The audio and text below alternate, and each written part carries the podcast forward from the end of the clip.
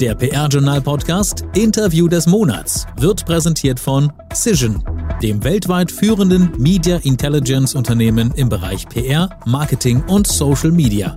www.cision.de Hallöchen, hier ist der PR-Journal-Podcast Interview des Monats. Mein Name ist Gerrit Zienecke und ich darf hier an dieser Stelle immer einen spannenden Gast ankündigen. Thomas Dillmann, der Chefredakteur des PR-Journals, schnappt sich nämlich immer für ein sehr interessantes Interview eine Gästin oder einen Gast aus der PR-Welt und löchert sie mit Fragen. Diesmal haben wir einen weiblichen Gast und zwar dabei ist Christina Rettich, Kommunikationschefin der Schott AG in Mainz. Mit ihr spricht Thomas Dillmann über die spannenden Aufgaben bei der Schott AG und stellt ihr die Frage, warum für sie der Berufseinstieg in eine Agentur genau der richtige war. Thomas, bitte, du bist dran. Liebe Hörerinnen und Hörer, ich begrüße Sie zum PR-Journal-Podcast Interview des Monats Juli.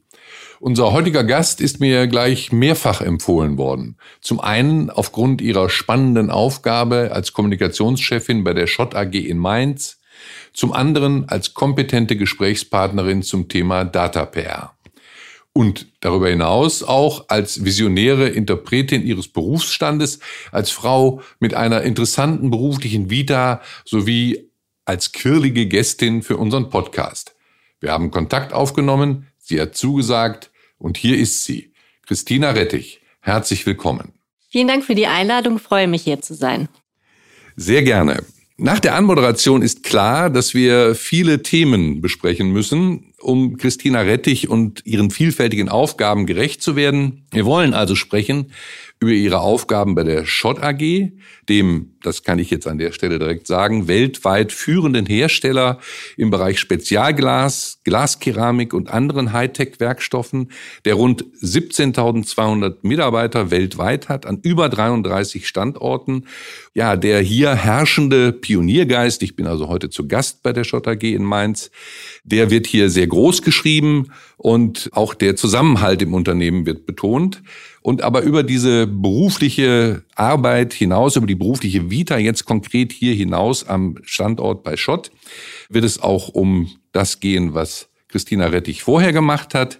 Wir werden sprechen über ihr Engagement bei der AG Comtech und warum ihr das so wichtig ist. Und wir werfen dann noch einen Blick auf den Kommunikationsberuf allgemein und die zu erwartenden Veränderungen. Christina Rettich, steigen wir ein. Was beschäftigt Sie bei Schott aktuell am meisten? Was bestimmt derzeit Ihr Arbeitsleben am meisten? Also erstmal, um unser Team kurz vorzustellen. Wir sind ein Team von 15 Kollegen, Deutschland, China und USA und verantwortlich für die komplette externe Kommunikation bei Schott. Das beinhaltet ganz klassisch Presse- und Medienarbeit, Social Media, unsere eigenen Kanäle wie unser Online-Magazin auf der Webseite und auch Bezahlkampagnen. Und es gibt zwei Themen, die mich sehr beschäftigen. Einmal hat sich unser Beruf sehr stark verändert. Presse- und Medienarbeit, da kommen wir klassisch her. Heute, wenn ich da drauf gucke, sind wir äh, Multi-Channel, Omni-Channel mit Marketing voll integriert. Das wirft auch Fragen auf. Wo ist da genau mein Platz? Wo ist eine Abgrenzung? Wer macht was? Und das zweite Thema ist das Thema Datengetriebenheit bis hin zu künstlicher Intelligenz. Ja, schönen Dank. Jetzt äh, haben Sie schon einiges vorweggenommen. Vielleicht aber doch noch mal die Frage nach dem wirklichen Schwerpunkt, was aktuell hier bei Schott jetzt für Sie das Projekt ist oder der Bereich, der Sie jetzt am meisten wirklich beschäftigt. Wie verändert das unseren Beruf? Wie muss ich als Teamleiterin das Team auch fit machen, damit wir alle für diese Zukunft gewappnet sind? Das beschäftigt mich. Das ist der eine Bereich. Der andere Bereich ist das Thema Storytelling. Das beschäftigt uns seit einigen Jahren und wie können wir die ganz wunderbaren Themen, die es bei Schott gibt, die technisch hochkomplex sind, wie können wir die aber in tolle Geschichten übersetzen? Wie können wir die Menschen, die dahinter stehen, auch noch nach vorne bringen und das in Kampagnen übersetzen? Und da haben wir zwei Kampagnen, die aktuell laufen. Das eine ist unser Receptionist. Das ist eine Miniserie auf YouTube mit Michael Kessler als Comedian, als Star unserer Serie. Ich war ein bisschen enttäuscht. Als ich vorhin unten reinkam, habe ich ja gedacht, er würde mich auch persönlich begrüßen. Im Herzen tut er das auch. Also wir haben ihn als Bild da und tatsächlich ist es so, dass wir im nächsten Monat auch wieder Folgen drehen. Da darf man gespannt sein. Und das zweite ist ein Gegenstück dazu, weil Michael Kessler ist natürlich ähm, eher Kommunikation mit einem Augenzwinkern, wo wir auch nochmal andere Zielgruppen uns erschließen wollen. Und dagegen ähm, setzen wir eine Kampagne, die näher am Produkt ist, die nennt sich FTPS. Hört sich erstmal kryptisch an, ist auch so gewollt, nämlich Find the Perfect Solution. Und da zeigen wir wirklich die echten Mitarbeiter, die hinter den Produkten stehen und die uns in kurzen YouTube-Videos mit begleitenden Online-Kampagnen sagen, mit ja, welcher Leidenschaft sie ein Produkt entwickelt haben, was dahinter steht, welche Schwierigkeiten es auch gab. Da wollen wir immer sehr offen drüber sprechen und wie die gelöst wurden. Und das ist unsere Kampagne Find the Perfect Solution. Ist das jetzt Marketing oder ist das klassische Kommunikation im Kanal Video oder wie würden Sie das einordnen? Marketing Communication. Also es ist beides, es hat auch etwas von beidem. Wir sind seit acht Jahren in einer Abteilung vereint. Das hat große Vorteile, Marketing und Kommunikation zusammen zu haben. Ich muss allerdings auch sagen, meine persönliche Überzeugung ist, es sind zwei getrennte Disziplinen. Marketing hat im Endeffekt Marke als Kern, als Leuchtturm und will im Endeffekt ein Produkt verkaufen und Umsatz machen für ein Unternehmen. Und ich sehe unsere Aufgabe als Kommunikatoren dazu zusätzlich eher im Bereich Reputation, also die Verortung des Unternehmens in der Gesellschaft auch sich kümmern um andere Zielgruppen, die hier und da auftauchen. Das kann was sein wie ein NGO oder eine Bürgerinitiative oder Politiker. Oder Klimaaktivisten. Klimaaktivisten. Und das finde ich ist schon nochmal getrennt vom Marketing. Wobei aber beides ineinander spielt und nur voll integriert gut funktioniert. Ja. Sie haben vorhin die beiden Videos kurz skizziert. Das eine mit dem Schauspieler Kessler, das geht meiner Meinung nach äh, ein bisschen in die Produktkommunikation und das neue Projekt, was Sie planen, was Sie skizziert haben, geht meiner Meinung nach in Richtung Employer Branding. Habe ich das jetzt richtig verstanden? Ist das so richtig wiedergegeben oder gibt es dort eine, eine andere Ausrichtung? Im Grunde ist beides auf Produktkommunikation ausgerichtet, aber wir heben das auf Corporate-Seite auf eine höhere Ebene. Das heißt, die Aufgabe der Business Units ist es wirklich, Produktvorteile, USPs an eine bestimmte Käuferzielgruppe zu kommunizieren. Und wir nutzen diese Themen und suchen uns Themen, die leichter verständlich sind, die eine größere Allgemeinheit ansprechen, um eben die Marke Schott bekannter zu machen und das Unternehmen bekannter zu machen. Das ist der Unterschied zwischen äh, dem, was unsere Business Units machen und dem, was wir machen. Und die beiden Videoformate, die wir haben, einmal Receptionist ist mit einem Augenzwinkern nochmal so medial zu kommunizieren, wie es auch in der Zielgruppe oder in den sozialen Medien opportun ist und dort eben bestimmte Trends mitzugehen und zu sagen, Schott ist auch nicht nur was Produkte angeht sehr innovativ, sondern auch was Kommunikationsformen angeht sehr innovativ. Ja, und dann brauchen wir aber dazu nochmal einen Gegenpol, der nochmal näher am Produkt ist. Also die zweite Kampagne. Die Kampagne FTPS, die läuft auch schon seit längerer Zeit, die nochmal näher am Produkt ist und wo wir nochmal die tatsächlichen Mitarbeiter einbinden, Mitarbeiter und Mitarbeiterinnen. Und auch das ist ja ein großer Trend. Ich habe ja hier 17.000 Kollegen. Jeder bei Schott ist unglaublich intrinsisch motiviert, für dieses Unternehmen zu arbeiten und diese Kollegen und Kolleginnen als Amplifier, als Verstärker zu nutzen, um die Marke aufzuladen, das Unternehmen bekannt zu machen. Das ist eine Strategie, die wir sehr intensiv nutzen. Jetzt ist die Frage, Sie haben vorhin gesagt, dass Sie zwar das Marketing sozusagen integriert haben, dass es aber trotzdem immer noch eine eigene Rolle hat. Wie sind denn jetzt diese Videoausspielungen? Äh, man kann das übrigens alles anschauen bei YouTube, ist relativ einfach zu finden, ist auch sehr unterhaltsam, möchte ich also auch ausdrücklich hinzufügen. Das habe ich bei der Vorbereitung gemerkt. Wie ist das Ganze denn jetzt einzuordnen? Ist das jetzt eine klassische Marketingaufgabe gewesen oder ist das jetzt schon dieses Zusammenspiel, warum die Abteilungen ehemals zusammengelegt worden sind? Das ist voll integriert und ich glaube, dass es auch nur so funktionieren wird in Zukunft. Man kann das gar nicht mehr trennen. Man müsste ja dann wirklich sagen, okay, dieses, dieser eine Mensch, den will ich erreichen auf dem Weg und jetzt erreiche ich ihn als Kommunikator und im nächsten Moment erreiche ich ihn als Kunde und, und, und. Und wo man hingeht, ist ja zu sagen, es ist Human-to-Human Communication. Also ich spreche ja immer einen Mensch an. Und gerade deshalb finde ich, müssen Marketing und Kommunikation voll integriert arbeiten. Und je weiter man rauszoomt, desto eher verschwinden ja generell die Grenzen. Und dann ist es auch für nachfolgende Generationen an neuen Mitarbeitern und Mitarbeiterinnen, die wir kriegen, die denken ja gar nicht mehr in, ist das jetzt Marketing und Kommunikation. Und das ist eigentlich auch genau richtig.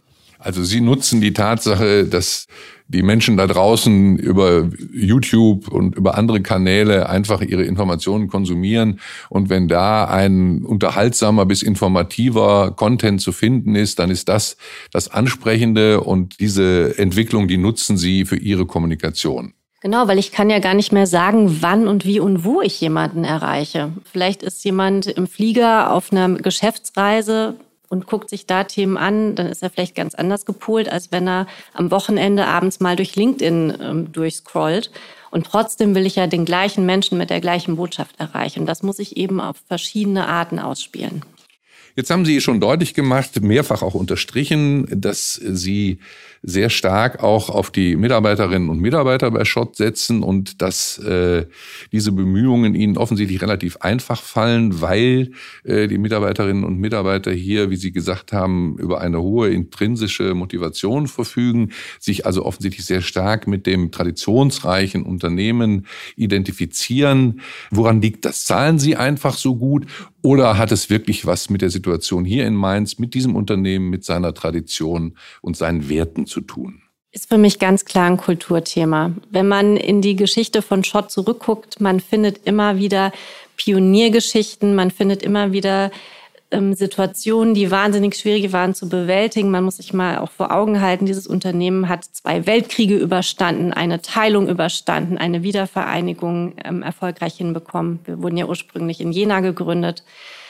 Und das schreibt sich einfach fort bis heute. Und der, dieses Wesen der Schottianerinnen und Schottianer ist einfach wirklich ähm, Begeisterung für technisch komplexe Themen, für das Material Glas und anstammende Materialien und da Lösungen zu schaffen, mit denen unsere Kunden dann wiederum hervorragende Produkte auf den Markt bringen können. Das ist das, was uns antreibt. Haben Sie die Begeisterung auch von Anfang an persönlich mitgebracht? Sind Sie technisch so bewandert gewesen oder mussten Sie hier erstmal über ein halbes Jahr sich ganz viel Technikwissen, Technik-Know-how, Glas-Know-how draufpacken, um adäquat mitkommunizieren zu können? Also wenn wir eine Kamera hätten, hätten jetzt alle gesehen, wie meine Augen angefangen haben zu leuchten. Also ich bin ähm, völlig begeistert nach wie vor noch jetzt in meinem 14. Jahr von dem, was wir tun und auch mit voller Überzeugung. Ich habe ja ursprünglich mal im Journalismus angefangen und habe mir auch durch die beiden Agenturstationen, kommen wir gleich ja, drauf, genau, viel erarbeitet, ähm, neue Kunden, neue Themen, auch technisch komplexe Themen. Kann mich erinnern, dass ich bei dem einen oder anderen Kunden auch nicht viel verstanden habe in den ersten Tagen und auch kurz davor war, den Battle wieder hinzuschmeißen, wie man bei uns sagt und sich dann da durchzutanken. Ich glaube, das ist was, wenn man eine journalistische Ausbildung hat. Wo haben Sie die genossen? In Ravensburg an der Universität dort, ja. Und praktisch?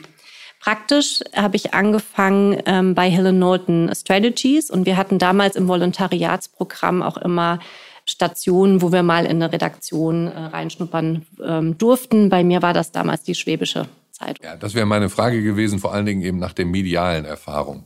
Genau, viel durch das Studium. Dort haben wir eben mit äh, Radio 7, das ist der lokale Radiosender in Baden-Württemberg gewesen, oder eben mit den lokalen Zeitungen, Fernsehstationen immer Kontakt gehabt.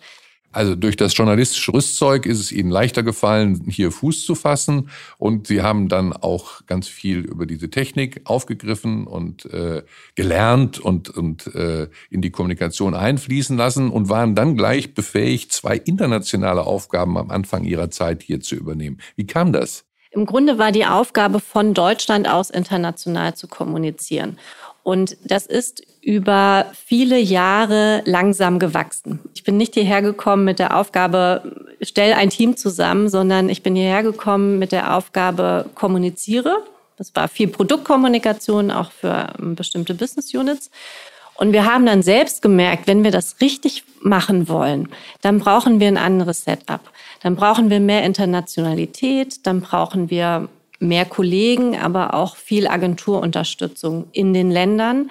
Das war einiges an Überzeugungsarbeit am Anfang, aber mittlerweile haben wir ein tolles Team von 15 Kollegen, die international aufgestellt sind. Und das macht wahnsinnig viel Spaß.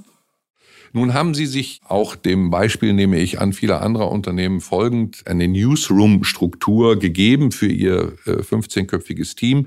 Wie sieht das aus? Welche Auswirkungen hatte das im Vergleich zur Zeit vorher? Tatsächlich sind da noch wesentlich mehr Kollegen dran beteiligt. Also es ist unser Team und dazu kommt die interne Kommunikation und dazu kommt Branding, digital, Events, also alles, was für eine integrierte Kampagne notwendig ist, holen wir in einem Newsroom zusammen.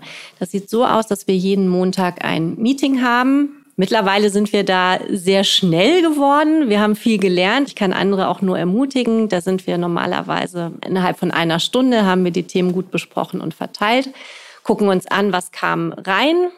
Das wird einmal äh, im Team vorgestellt, dann werden Ideen generiert und in der Hauptsache aber ein, zwei, drei Verantwortliche definiert, die sich dann in einer Kleingruppe nochmal rausziehen und in einem agilen Team das Thema weiter bearbeiten. Was läuft aktuell? Was ist abgeschlossen? Wie sieht der Kalender aus? Nehmen Sie mal ein Beispiel bitte, dann ist es, glaube ich, verständlicher. Also sagen wir so, eine Business Unit hätte ein neues Produkt und dann gibt es verschiedenste Wege, wie so eine Information an die Marketing- und Kommunikationsabteilung kommen kann. Ne? Weil gibt natürlich einen offiziellen Weg, aber auch informelle Wege. Und das hatte bei uns in der Vergangenheit dazu geführt, dass dann doch die einzelnen Abteilungen, also externe Kommunikation, interne Kommunikation, vielleicht Branding, ja, doch dann an abgegrenzten Teilprojekten für dieses übergreifende Thema gearbeitet haben, also Produktlaunch X zum Beispiel. Und man hat dann erst im Nachhinein festgestellt, ach, du machst was dafür, ach, du auch, okay, verstanden. Ah, hätte ich das mal vorher gewusst, ne? dann hätten wir nicht beide versucht, Bilder zu generieren oder was ähnliches. Also der frühere Klassiker. Der frühere Klassiker. Und das haben wir über diese Newsroom-Struktur aufgelöst bekommen. Mussten Sie da große Widerstände überwinden, um das einführen zu können? Bin versucht zu sagen, es war ein Selbstläufer. So war es natürlich nicht. Da steckt sehr viel Arbeit dahinter, insbesondere von einem geschätzten Kollegen, dem Michael Müller, der äh, das Thema leitet und der da sehr viel Passion auch reingesteckt hat. Es war vorbereitend sehr viel Arbeit, solche Fragestellungen wie, hm, wir arbeiten aber alle in unterschiedlichen Kalendern, wir haben unsere Ordnerstrukturen. Und da war der Trick, das in iterativen Schritten zu machen. Also erstmal wirklich zu sagen, hey, lasst uns mal anfangen mit einem gemeinsamen Meeting hey, wir führen auch keine neue Software ein, sondern wir schauen einfach, was wir haben und auch derart, dass nicht ich das als Teamleiterin vorgebe oder auch mit anderen Teamleitern zusammen, sondern dass die Teams sich untereinander zusammensetzen und sagen, wir gucken uns das an und machen einen Vorschlag, sodass sie beteiligt sind an der Umsetzung. Und das ist heute noch sehr wichtig für den Erfolg. Jetzt äh, gucken wir nochmal zurück auf die Anfänge Ihrer Vita. Sie hatten vorhin schon gesagt, dieser journalistische Aspekt Ihres Studiums und auch dann sogar in der Agenturzeit mit den Praktika. Aber tatsächlich haben Sie ja auf Agenturseite Ihre Karriere begonnen. Und zwar zunächst, wenn ich es richtig weiß, bei Helen Nolten und später dann bei Fink und Fuchs. Was war das Wertvolle daran für Ihr späteres Wirken hier im Unternehmen? Können Sie da mal so eine Linie zeichnen? Also erstmal muss ich für diese beiden Agenturen eine Lanze brechen. Es waren zwei wunderbare Stationen. Ich habe heute noch sehr gute Kontakte in, in beide Organisationen und bin da unglaublich dankbar für und kann das auch jedem empfehlen. Ich glaube, ich habe wirklich einfach das harte Arbeiten gelernt auf Agenturseite. Also, dass wirklich Kunde kommt, Thema XY, Vielfalt an Themen ich war ja damals auch, ich habe an der BA studiert, das heißt, ich war immer drei Monate im Studium und drei Monate dann in der Agentur und bin immer zurückgekommen und wusste dann noch nicht genau, wo mein Einsatzbereich ist. Und das also schnelle Umschalten von Themen, Varianz, äh, mit vielen verschiedenen Ansprechpartnern zurechtkommen, das ist das, was ich hauptsächlich von der Agentur mitnehme. Und ich kann es auch jedem empfehlen, das mal gemacht zu haben. Und das hat Sie dann auf die schnell wechselnden Anforderungen hier im Unternehmen gut vorbereitet? Ja, wobei es ein Aspekt ist, der ganz neu war und ganz interessant war. Und zwar ist man in der Agentur unter seinesgleichen. Also dort ist man von Kommunikationsexperten und Expertinnen umgeben. Und wenn ich ein Thema anspreche oder ich spreche in der Küche mit jemand, weiß jeder sofort, was gemeint ist. Und das ist fundamental anders, wenn Sie auf Unternehmensseite wechseln. Also wir waren damals ein kleines Team von fünf Kommunikatoren in einem Unternehmen von damals 15.000 Mitarbeitern. Und äh, da sind sie die einzigen Kommunikationsexperten, die es gibt. Sie müssen auch immer erklären, was sie tun, warum sie es tun, wie sie vorgehen. Und das war fundamental anders. Also Kommunikation muss im Unternehmen erstmal erklärt werden. Ja, also das ist auch wirklich etwas, was mich umtreibt, dass wir Kommunikatorinnen das bis heute noch nicht vollumfänglich gut geschafft haben, dass eine Organisation unseren Wertbeitrag wirklich versteht. Also dass wir noch keine Kennziffern oder ähnliches haben, die nicht nur wir verstehen, sondern die auch ein Vorstand, der interessiert sich ja dafür. Es ist nicht, das ist kein Ignoranzthema, es ist ein Verständigungsthema. Und ich glaube, da müssen wir noch hinkommen. So hat Frau Rettich den perfekten Übergang zu ihrem Leib- und Magenthema selbst hergestellt, nämlich zum Thema Data PR. Denn Christina Rettich arbeitet, seit es die AG Comtech gibt seit Anfang des Jahres 2022. Die Comtech AG ist ja ein Konstrukt, das unter dem Dach des Instituts für Management und Wirtschaftsforschung von Jörg Fortmann und Thomas Mickeleit gegründet worden ist, die eben äh, das Thema Data PR auf die Agenda gesetzt haben und interessierte Kommunikatorinnen und Kommunikatoren um sich geschart haben. Und da ist Frau Rettich eine der Mitmacherinnen der ersten Stunde. Warum ist das für Sie so ein Thema? Mich hat das immer schon umgetrieben. Also, dass ich hier bin und einfach immer sagen muss, warum ist Kommunikation wichtig? Wie geht sie vor? Was ist der Wertbeitrag? Das hat mich schon seit Jahren beschäftigt. Und ich habe ja dann zufällig, genau als dieser Aufruf kam von Thomas Mickeleit, er und Jörg Fortmann möchten das gerne gründen und suchen Mitstreiter, hatte ich mich an der Universität eingeschrieben für eine Doktorarbeit zu genau diesem Thema. Und dann passte das einfach zusammen, weil ich dann dachte, gut, da gibt es noch weitere Interessierte und gemeinsam können wir da äh, mehr bewegen. Ja, das war der ausschlaggebende Grund. Also um das nochmal genauer zu präzisieren, Christina Rettich hat auch schon mal in einem früheren Interview im PR-Journal gesagt, mit Hilfe von Data PR können wir erfahren, wie Content performt, welche Formate gut laufen und welche nicht. Datengetrieben argumentieren zu können, ist eine der größten Leistungen von Comtech. Und jetzt müssen wir nur noch den Wertbeitrag monetär quantifizieren, dann haben wir viel erreicht. Wie weit sind Sie denn da hier bei Schott? Das Monetäre fehlt noch, aber an dem vorherigen Punkt, da sind wir dran. Und wo uns das wunderbar hilft, ist, dass wir wegkommen von diesen, ich nenne das immer Geschmacksdebatten. Also man kennt das ja, man zeigt ein Kommunikationskonzept, ähnlich auch beim Marketing, und dann gucken fünf Leute drauf und es gibt sechs bis acht verschiedene Meinungen dazu, was besser gefällt oder was jemand meint, das könnte besser funktionieren. Und da sind wir viel weiter heute, indem wir sagen können, wir gucken uns die Daten an. Lasst uns doch in vergangene Daten schauen, welche Content-Formate gehen, welche Interviewpartner und Themen gehen und gehen vielleicht auch nicht. Und dann die Entscheidung davon abzuleiten. Folgt man damit nicht immer nur dem Mainstream? Ist es dadurch nicht vielleicht auch sogar viel schwieriger, mal ein Thema zu setzen, was aus der Reihe fällt, was vielleicht dadurch alleine schon besondere Aufmerksamkeit auf sich zieht? Also die Frage stelle ich mir immer wieder, wenn ich mit äh, Kommunikatorinnen und Kommunikatoren aus der Branche über dieses Thema rede, dass das Datengestützte doch eigentlich sozusagen nur dem Mainstream folgt. Nicht, wenn ich es als Social Listening begreife. Also wenn ich mir anschaue, was sind aufkommende Themen, wenn ich natürlich dahin gehe, wo die Bubble schon sehr groß ist, sich alle dran beteiligen, dann ist das irgendwann ein Hygieneeffekt, also im Sinne von, ich kann damit keinen positiven Effekt mehr erzielen. Ich falle eher negativ auf, wenn ich es nicht besetze, das Thema. Nachhaltigkeit hat gerade so den Touch, sich dorthin zu entwickeln. Aber dann mit guten Social Listening Tools zu schauen, welche neuen Themen kommen auf, damit könnte man dem begegnen. Ich sage nicht, dass wir bei Shots schon so weit sind, aber das ist auf jeden Fall was, was wir auf der Agenda haben. Äh, welche Rolle spielen Sie bei der AG Comtech? Was machen Sie dort genau? Wie sieht da die Mitarbeit aus, um das auch nochmal zu erklären für die Interessierten, die das noch nicht kennen? Also die AG Comtech kann ich jedem ans Herz legen. Das ist eine tolle Gemeinschaft äh, von Kommunikatoren und Kommunikatorinnen, die einfach ja eine Leidenschaft haben für datengestützte Kommunikation und uns da als Profession auch voranbringen wollen. Ich bin da im Leitungskreis tätig, war ähm, anfangs beim Thema KPIs und Reporting, also um Kennziffern für Kommunikation herauszufinden, habe ich mit Antonia Eitner und Oliver Lünker dort sehr eng zusammengearbeitet. Und mittlerweile leiten Oliver und ich das Cluster Organisation. Also wie sieht eine Organisation der Zukunft aus für datengestützte Kommunikation? Und da können Interessierte noch mitwirken und sich anmelden und einsteigen. Immer, immer. Wir freuen uns, äh, gerade bevor dieses Interview angefangen hat, eine neue Anfrage weitergeleitet bekommen und denjenigen begrüßt und ähm, ja auch schon positives Feedback bekommen. Von daher freuen wir uns immer noch mal über mehr Anmeldungen.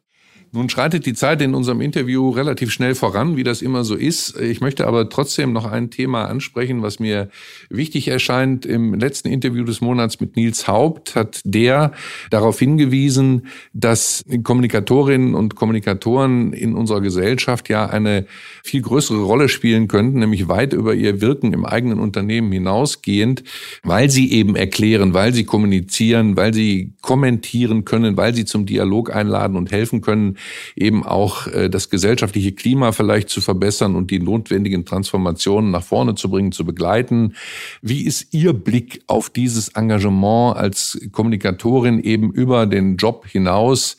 Sehen Sie das auch so, dass wir die Kommunikatorinnen und Kommunikatoren stärker brauchen, als uns das vielleicht bisher bewusst geworden ist? Wo sehen Sie Einsatzmöglichkeiten? Also dieses Thema Sensemaking würde ich auf jeden Fall mitgehen. Das ist für mich eine der wichtigsten Aufgaben, die wir haben. Ich würde es jetzt aber für mich eher auf meinen Wirkungskreis beziehen. Also dort, wo einfach Change-Prozesse stattfinden, wo Leute sich an neue Gegebenheiten gewöhnen müssen, da liefert Kommunikation einen unschätzbaren Beitrag. Einfach um diese Ängste aufzufangen, um ein positives Zukunftsbild zu zeichnen und das miteinander zu verbinden.